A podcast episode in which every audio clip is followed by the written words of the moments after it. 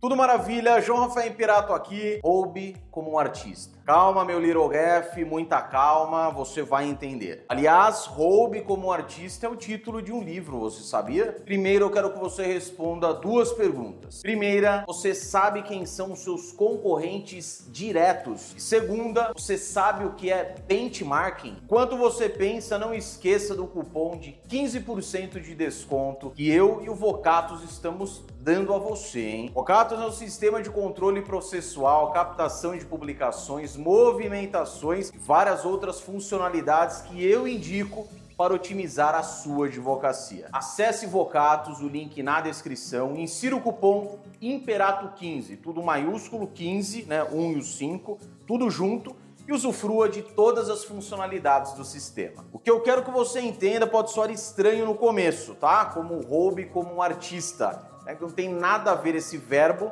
né, com 5.7 do Código Penal. Então, criminalistas, muita calma nessa hora. O que eu quero é que você olhe a sua concorrência direta e observe o que você pode copiar. Credo JR, copiar os outros, não faço isso de jeito nenhum. Isso fere os meus valores. Quero que você entenda a junção de dois pontos importantíssimos para o seu crescimento na advocacia. O benchmarking e a concorrência direta. Dentro e fora da advocacia é assim que os grandes trabalham. É assim que eu quero que você também trabalhe. Concorrentes diretos. Você sabe quem são seus concorrentes diretos? Ah, JS é muito fácil. Meus concorrentes diretos são aqueles que atuam na mesma área que a minha. Não se engane, pois isso é somente um dos pontos. Para descobrir quem são seus concorrentes diretos, você tem que avaliar alguns pontos. Por exemplo, a área de atuação, mesmo o tamanho físico, né, o porte do escritório, mesmo a quantidade de sócios, associados, estagiários,